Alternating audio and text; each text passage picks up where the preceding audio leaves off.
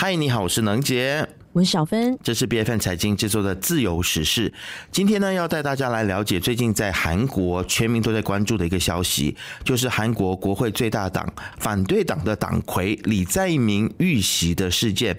李在明遭到刺杀的消息一出呢，就有不少的猜测，事件的幕后黑手究竟是谁呢？有人猜测说，是不是跟韩国现任的总统尹锡悦有关系？也有不少人呢，甚至觉得这或许是李在明他自导自演。今天我们就透过这一起李在明遇袭事件，来了解韩国政治局势的变化，以及这件事情对于韩国的整个政局究竟会带来什么样的冲击呢？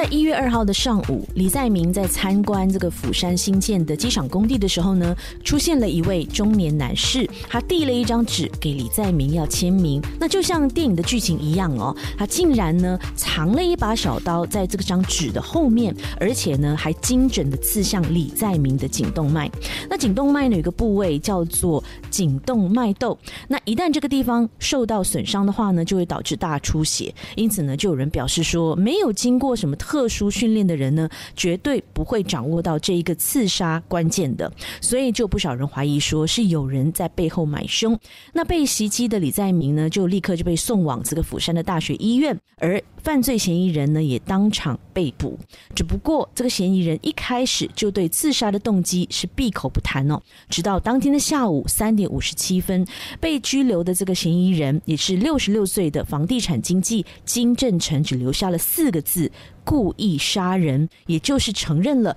他是有意来杀害李在明的，成了近二十年来针对韩国政治人物里面呢最严重的一次袭击。不晓得大家对于李在明是不是很了解呢？先来跟大家科普一下这位政治人物啊。李在明呢，在韩国的政治之途呢，究竟是怎么样子的呢？那么，其实李在明呢是韩国最大在野党的党主席，他在一九六四年呢就出生于韩国的安东市。并没有含着金汤匙出生啊，他跟很多的地下阶层的人一样，是需要一边工作一边学习的。最终呢，他是顺利考取了中央大学的法律系，成为一名人权律师。那么在二零一零年呢，他当选了城南市的市长。后来呢，朴槿惠闺蜜干政门事件被曝光之后呢，李在明更是严厉的批评当时的总统朴槿惠。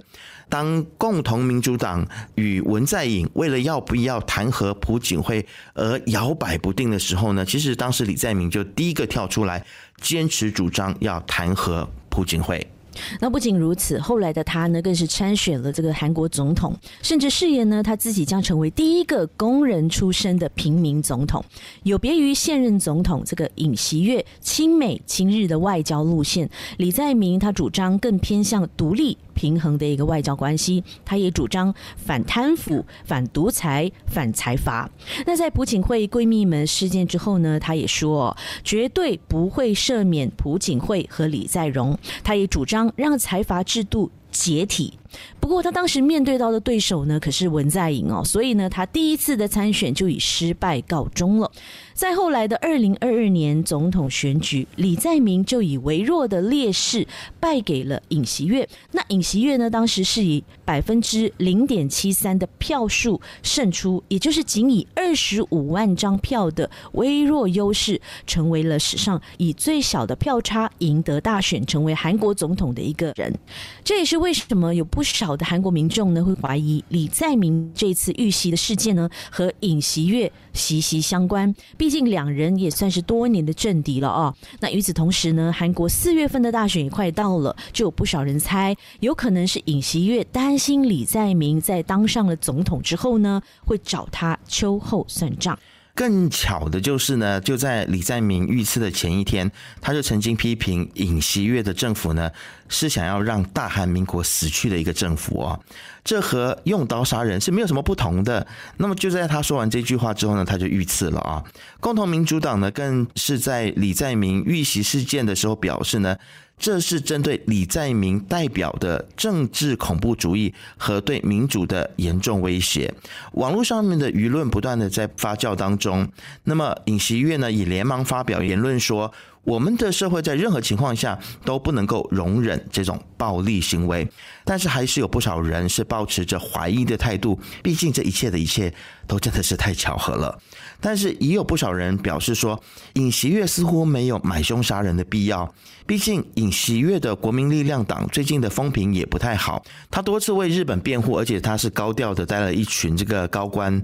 很高调的去使用日本海鲜啊，并且宣传核废水对于健康没有影响的言论呢，更是冒犯了一些韩国民众，特别是那些对于当初日本侵略韩国的这样子的行为不满的这些民众啊，他们就觉得尹锡悦这样子的言论是冒犯到他们，同时呢，也让尹锡悦的支持率疯狂的往下掉。根据十二月的民调呢，尹锡悦跌到了百分之三十二。差频率呢更创下了新高，就是来到了百分之六十。因此呢，民众都认为尹锡悦似乎没有引火烧身的必要。因此呢，就不少人怀疑是李在明自导自演的戏码。毕竟呢，这也不是他第一次政治表演了。韩国检方在去年九月份就以渎职等罪名来指控李在明，而且呢，在韩国的国会还获得通过，也有二十多位共同民主党的议员投出了赞成票，让共同民主党内的亲李在明派和非李在明派的这个角力呢，开始白热化哦。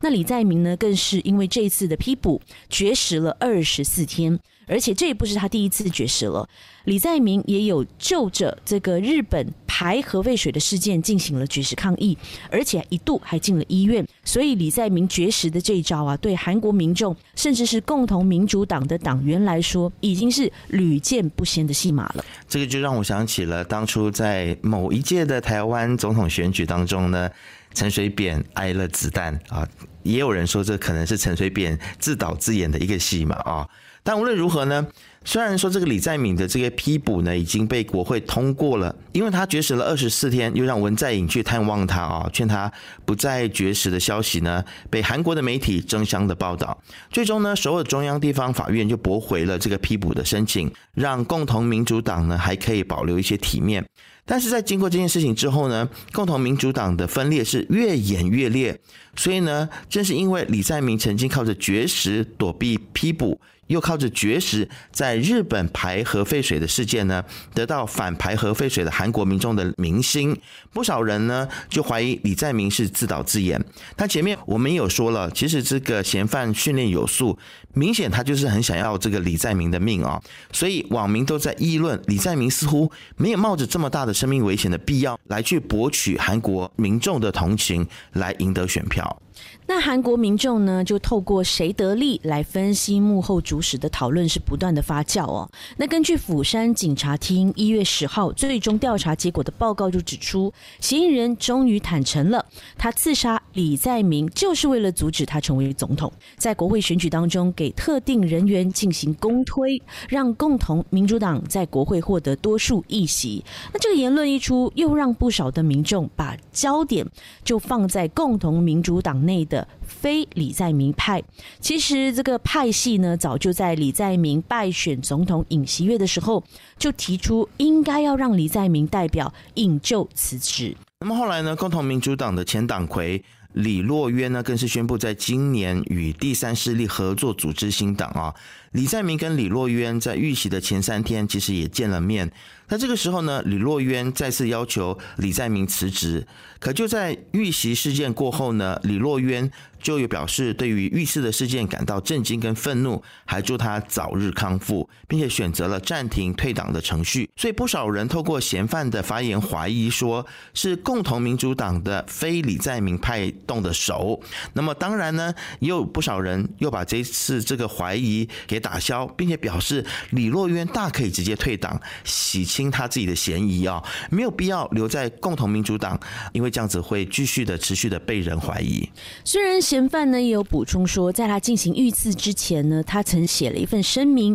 说这次的犯罪是他独自策划的，但却没有指出各种的舆论。因为呢，事件爆发以后，嫌犯的邻居、同事们都说，没有想到他会做出这种事。哎，因为他做这个房地产的中介已经快做二十年了，是一个很靠谱、冷静又勤奋的绅是也从来都没有和邻居们讨论过什么政治话题，这样子哦，就让不少的民众对于这个嫌犯的作案动机感到不解。一个原本有着一定社会地位的男人，突然间抛弃安稳的生活，转而去暗杀一位政治人物，而且这次的这个刺杀行动背后，或许有什么隐情吗？总之，整件事情的舆论走向也变得越来越扑朔迷离。那么，根据韩联社在一月十号的报道，就说呢，在医院接受治疗的李在明已经在当天出院了，回家休养了。那么，李在明在出院之后呢，就对外发表声明，他就说。应该要终止灭杀对方战争般的政治啊！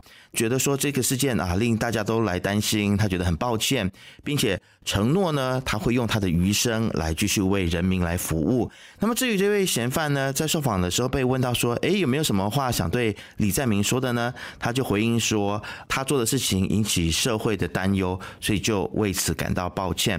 但是可以确定的就是，这次的遇袭事件必会给韩国政局带来新的冲击。毕竟就在李在明遇袭事件之后呢，韩国国会通过特别法案调查韩国总统夫人金建熙。调查的原因就是因为他涉嫌操控股票。那么韩国就在四月份的时候呢，即将进行的选举结果，又是否会受到这一次的这个刺杀事件的影响呢？啊，这个也是。很值得我们继续的观察下去的。或许我们只能够期待真相早日大白。不管这次的遇袭事件是出于政治迫害，或是仇人之间的仇恨泄愤，在面对政治冲突或者是对立的时候，我们就和政治人物一样，都应该保持冷静，寻求和平解决问题的方法哦。唯有强调对暴力行为的反对，呼吁各方共同来努力，才能够避免类似的事件再次发生。我们的国家马来西亚其实有一些政治迫害和悬而未决的案件引人讨论，比如。赵明福的冤案十四年过去了，依旧悬而未决。那首相安华上台以来呢，似乎也是不闻不问的，好像已经把当年许下的竞选承诺忘得一干二净了。我们一定要继续的向相关单位来施压，还受害者家属一个公道的裁决，让正义得以伸张，而不只是沦为选举的筹码和口号而已。最重要的是，避免有人从中作梗，将真相掩埋。那听了今天的节目之后，不晓得你对李在明遇袭事件有什么样的想法呢？都欢迎你留言和我们交流讨论。自由时事是 B F N 财经制作的节目，你可以在财经的网站 C I J I N 点 M Y，B F N 的网站以及手机应用程式，以及到各大播客平台收听到我们的节目。自由时事，自由聊时事，让你做出正确决策。